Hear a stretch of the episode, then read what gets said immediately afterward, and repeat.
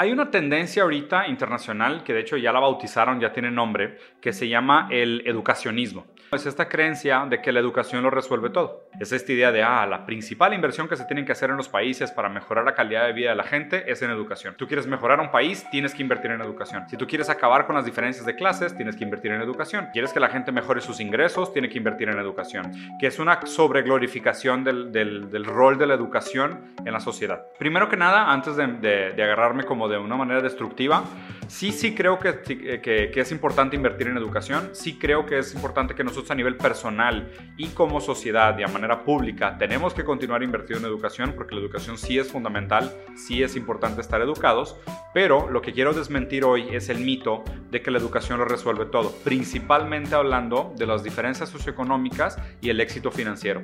No existe, para empezar, un vínculo directo, ningún estudio que pruebe que eh, la educación te haga más rico o te garantice riqueza. No hay comida para estudiantes de posgrado hasta que califiquen 3.000 exámenes pero sí encontré muchos otros estudios muy interesantes. Eh, de hecho, este estudio fue un estudio realizado desde los 70 en 174 países hasta hoy y hace poquito se empezaron a publicar los resultados. Luego les voy a poner los links de este estudio. Pero básicamente lo que estamos tratando de resolver y el problema más urgente a nivel internacional es la desigualdad, la diferencia entre clases. El tema de que la distribución de riqueza se ha hecho de manera desleal y cada vez más eh, los ricos son más ricos, son menos ricos con muchísimo más dinero.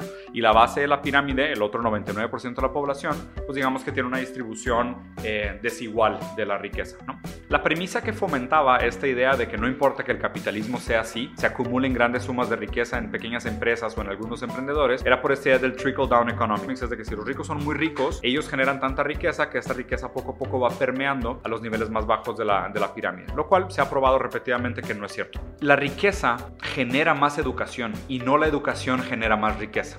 Casi todos los estudios hacen esta correlación entre qué tantos títulos académicos tiene la gente a nivel socioeconómico alto versus qué tantos títulos académicos tiene la gente de nivel socioeconómicos bajos. Y obviamente la lógica es que la gente que tiene más nivel económico, más poder adquisitivo, también tiene más nivel académico.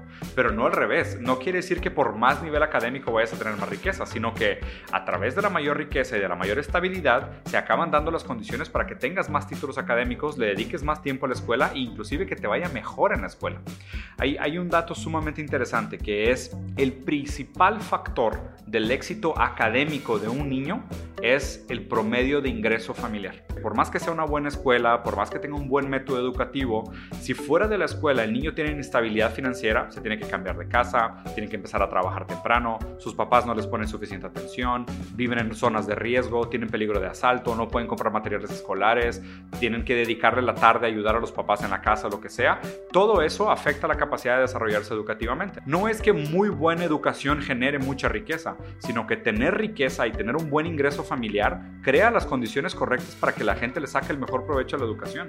Mientras más nosotros le hacemos inversiones al sistema educativo y no arreglamos el problema de desigualdad, estamos desperdiciando la inversión que estamos haciendo en educación. Porque si la calidad de vida de la gente no mejora fuera de la escuela, no aprovechan la, calidad educativa que puedan tener. Esta idea muy tonta de decir, mejoremos la calidad del, entendimiento, mejoremos la calidad de educación, mejoremos a los maestros, eh, mejoremos los libros, hagamos escuelas públicas mejores, no sirve de nada, porque básicamente lo que está pasando es que el contexto externo a la escuela sigue siendo tan malo y tan nefasto que imposibilita a los niños de que se eduquen de manera correcta. ¿Qué pasa cuando esta gente se gradúa? Solo 26% de los empleos del mundo moderno requieren un título universitario. Uno de cada cuatro empleos requiere un título universitario.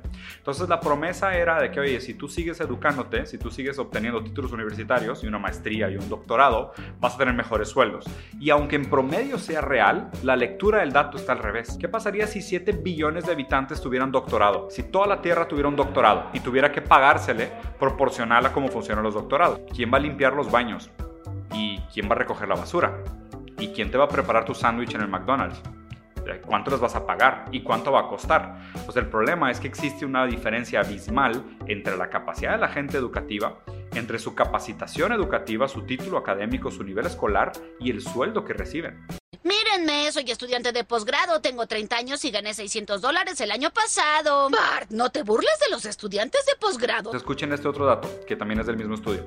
Desde 1970 hasta hoy, el porcentaje de títulos secundarios, o sea, de escuela secundaria, en los 70 era 25% de la población en Estados Unidos y países desarrollados. Hoy es de un 90%. Aumentó de 25 a 90% el número de gentes en el país que tiene un título superior a secundaria. Pero el ingreso del 1% más rico, o sea, la cantidad de lana que tenía el 1% más rico de la población, creció 156%. El promedio de ingresos del 0.01% más rico de la población creció 343%. Y, lo peor de todo, el poder adquisitivo promedio de la clase media en Estados Unidos se mantuvo igual. Aumentamos el nivel de secundaria de 25 a 90% en el país, aumentó al 150% o 343% el ingreso de las personas más ricas del, del mundo y no aumentó el poder adquisitivo de la clase media, aunque aumentó del 25 al 90% el nivel académico de la misma base de la pirámide. O sea, este tipo de datos son los que son irrefutables. La promesa era,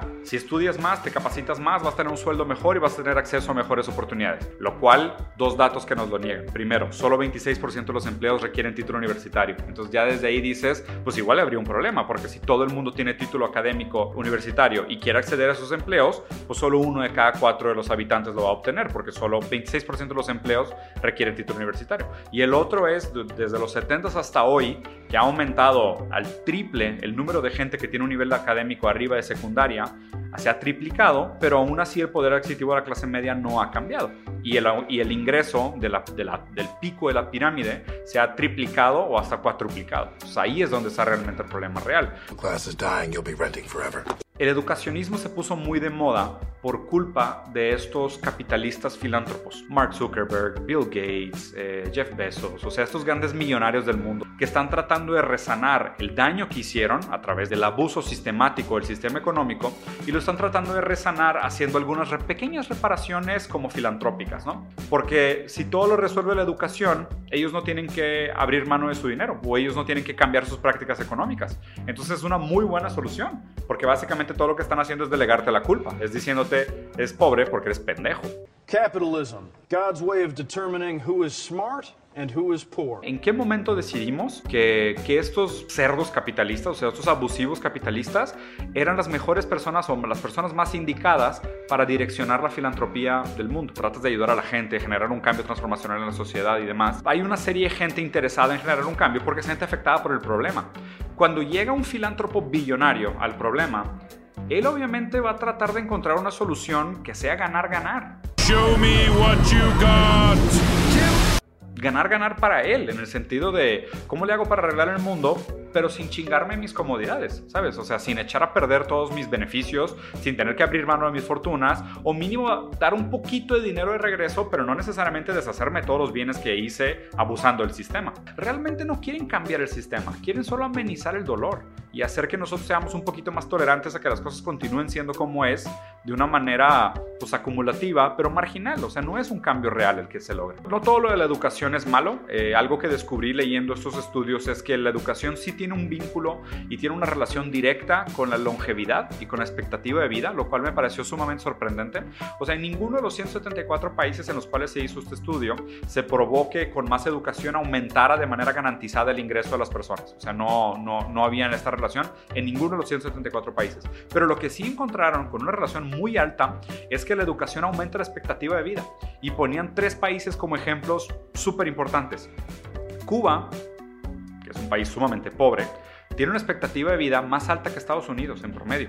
Y es un país mucho más pobre que Estados Unidos, pero mucho más educado que Estados Unidos. O sea, donde a través del pésimo movimiento socialista que se hizo en Cuba, se hizo una inversión muy grande en educación, no los logró sacar de la miseria, no logró romper la, la dictadura, no lograron restablecerse como sociedad, pero sí aumentó su longevidad, porque con la educación vienen mejores decisiones de vida. Hay otro país, de Guinea, donde hay mucha riqueza a través del petróleo, pero hay un nivel académico muy bajo y ahí la gente vive menos de 60 años como de expectativa de vida. Entonces se me hace interesante este vínculo de decir, no, la educación no trae riqueza material, pero sí tiene un vínculo directo con la expectativa de vida y longevidad. O sea, ¿qué pasa con la educación y por qué la gente no le saca provecho a la educación? Como dijeras, okay, pues porque una persona inteligente, vamos a suponer que la sabiduría no sirve para hacerte rico, pero el hecho de que te hagas más inteligente, más sabio, más capaz de leer el, mundo, pues también te debería ser más capaz de tomar mejores decisiones financieras y, y ver a qué negocios meterte y cómo invertir tu tiempo y demás, lo cual no es cierto. ¿Por qué? La pobreza genera algo que se llama mentalidad de escasez. La mentalidad de escasez, y leí una muy buena metáfora de un psicoanalista, es como decir, yo te puedo enseñar a nadar, pero si yo te enseño a nadar y después te subo un helicóptero y te suelto en medio del Océano Pacífico para que nades, igual te vas a ahogar.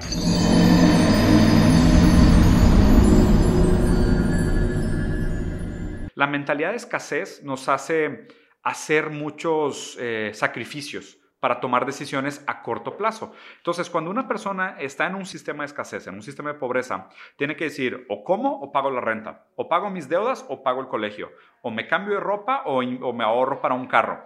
Y eso genera un desgaste, ¿ok? Como todo el tiempo estás haciendo sacrificios en la pobreza, todo el tiempo estás tomando decisiones cortoplacistas porque estás atrapado en la pobreza, te es imposible planear te es imposible hacer los sacrificios que serían realmente benéficos. Hacer los sacrificios que fueran del tipo, ¿sabes qué? Toda este, esta semana voy a comer bien porque estoy comiendo demasiada grasa o demasiado azúcar, entonces me tengo que cuidar. Ese tipo de mentalidad es muy difícil de hacer cuando estás en pobreza por el tema de la mentalidad de escasez. Como todo el tiempo estás haciendo compromisos, no eres capaz de diferenciar entre los compromisos eh, relevantes o los compromisos que realmente te van a ayudar y los compromisos que son fundamentales a corto plazo. Plan dental. Lisa necesita frenos. Si renunciamos al plan dental, Tendría que pagar los frenos de Liz. El educacionismo acaba siendo malo y, es de las cosas que más me duele decir porque yo soy una persona que cree mucho en la educación, yo creo mucho en la importancia de leer libros, o sea, yo creo mucho en la importancia de la educación de mis propios hijos, pero sinceramente el problema del educacionismo hoy es que es una pérdida de enfoque. Y obviamente como tenemos tiempo limitado, recursos limitados y nos estamos echando la tierra ecológicamente también, además de que cada vez estamos haciendo un gap más grande de riqueza y cada vez a través de la automatización va a ser más difícil eh, cerrar ese agujero entre la clase media y la clase alta, y ni se diga entre la clase baja y la clase alta, eh, nos queda poco tiempo. Mantener el debate en este tema del educacionismo es muy peligroso porque nos desenfoca del problema real, que es la perpetuación de la riqueza. Hay una estadística específicamente de un economista francés, R es mayor a G. ¿Qué significa R es mayor a G? El retorno de inversión del capital, que tiende a ser como 6 a 7% anual, o sea, el hecho que tú tengas mucho dinero e inviertas ese dinero te debe dar un retorno como de un 6-7% al año. Y el crecimiento económico tradicional de la economía, o sea, de la gente que estamos trabajando y los emprendedores y los empleados, es de un 3 a un 4%. Ser rico te hace más rico el doble de rápido de la gente que pudiera estar entrando a participar de la economía. Por eso no funciona. O sea, por eso el sistema es, es no solo es insostenible, sino que tiende al caos, o sea, tiende a la destrucción. Ese, ese es el mayor problema. Mientras no solucionemos ese problema fundamental de cómo funciona hoy el modelo social y económico mundial, que es que la acumulación de riqueza genera más acumulación de riqueza, mientras no solucionemos ese problema, nada más de lo que enfoquemos nuestro tiempo vale la pena. ¿De qué sirve arreglar la educación si sabemos que el factor determinante en 60-40 para que los niños absorban el conocimiento que se les está pasando en la escuela tiene que ver con el ingreso familiar, no sirve nada. Es como si dijeras, mientras las familias sigan siendo pobres, por mejores que sean las escuelas de los niños de las familias pobres, no van a absorber el conocimiento, no le van a sacar provecho. Primero se tiene que arreglar el problema real y no el síntoma. Lo que constantemente trato de recordar y lo único que me importa que la gente desarrolle es esta idea del pensamiento crítico. Esto es un ejemplo de pensamiento crítico. Son cosas que son casi contraintuitivas, o sea, que desafían eh, lo obvio, desafían el pensamiento tradicional. Cuando típicamente cualquier persona te diría de que, oye, hay que hacer una inversión en educación. Y todo el mundo diría, sí, hay que invertir en educación, es una buena idea. Invertir en educación nunca está mal. Pues sí, sí está mal, ya nos dimos cuenta. ¿Por qué? Porque si tú solo tienes 100 dólares para invertir y decides invertirlos en educación, pero te das cuenta que el problema de la falta de dinero de la familia del niño es lo que va a hacer que el niño no pueda absorber la educación que tú le estás dando, pues hace que los 100 dólares que invertiste en educación se fueran a la basura. Cuando realmente lo que deberías estar tratando de arreglar es el problema real, que es el problema de distribución de riqueza, no el problema de educación. Esta, esta idea tonta de, ah, si tienes un título universitario te va a ir mejor en la vida. Sí, pero por un tema de competencia. O sea, o sea no, te va, no, no nos va a ir mejor a todos, les va a ir mejor a algunos. Entonces, eso, eso es lo que es muy miope de esta mentalidad, porque es, oye, ¿y si todo el mundo se hace maestro? O sea, si todo el mundo se hace doctor, o sea, si todo el mundo tiene doctorado, pues no cambia el sistema, porque básicamente es un sistema inflacionario. Ahora van a sacar otro título arriba de doctorado, a los cuales algunos van a tener acceso porque tienen una calidad de vida mejor que les da permiso de tener tanto tiempo para educar la educación y van a tener acceso a un mejor empleo. Y simplemente va a seguir siendo inflacionario, o sea, nunca va a haber una solución real. Es un poco descorazonante, pero más vale que, que nos cuestionemos este tipo de cosas y tengamos esto en porque vienen elecciones, nos toca eh, escoger líderes y demás, que siempre es una porquería, pero ya no caigamos en esta historia infantil de que ah, se arregla la educación, se arregla el mundo.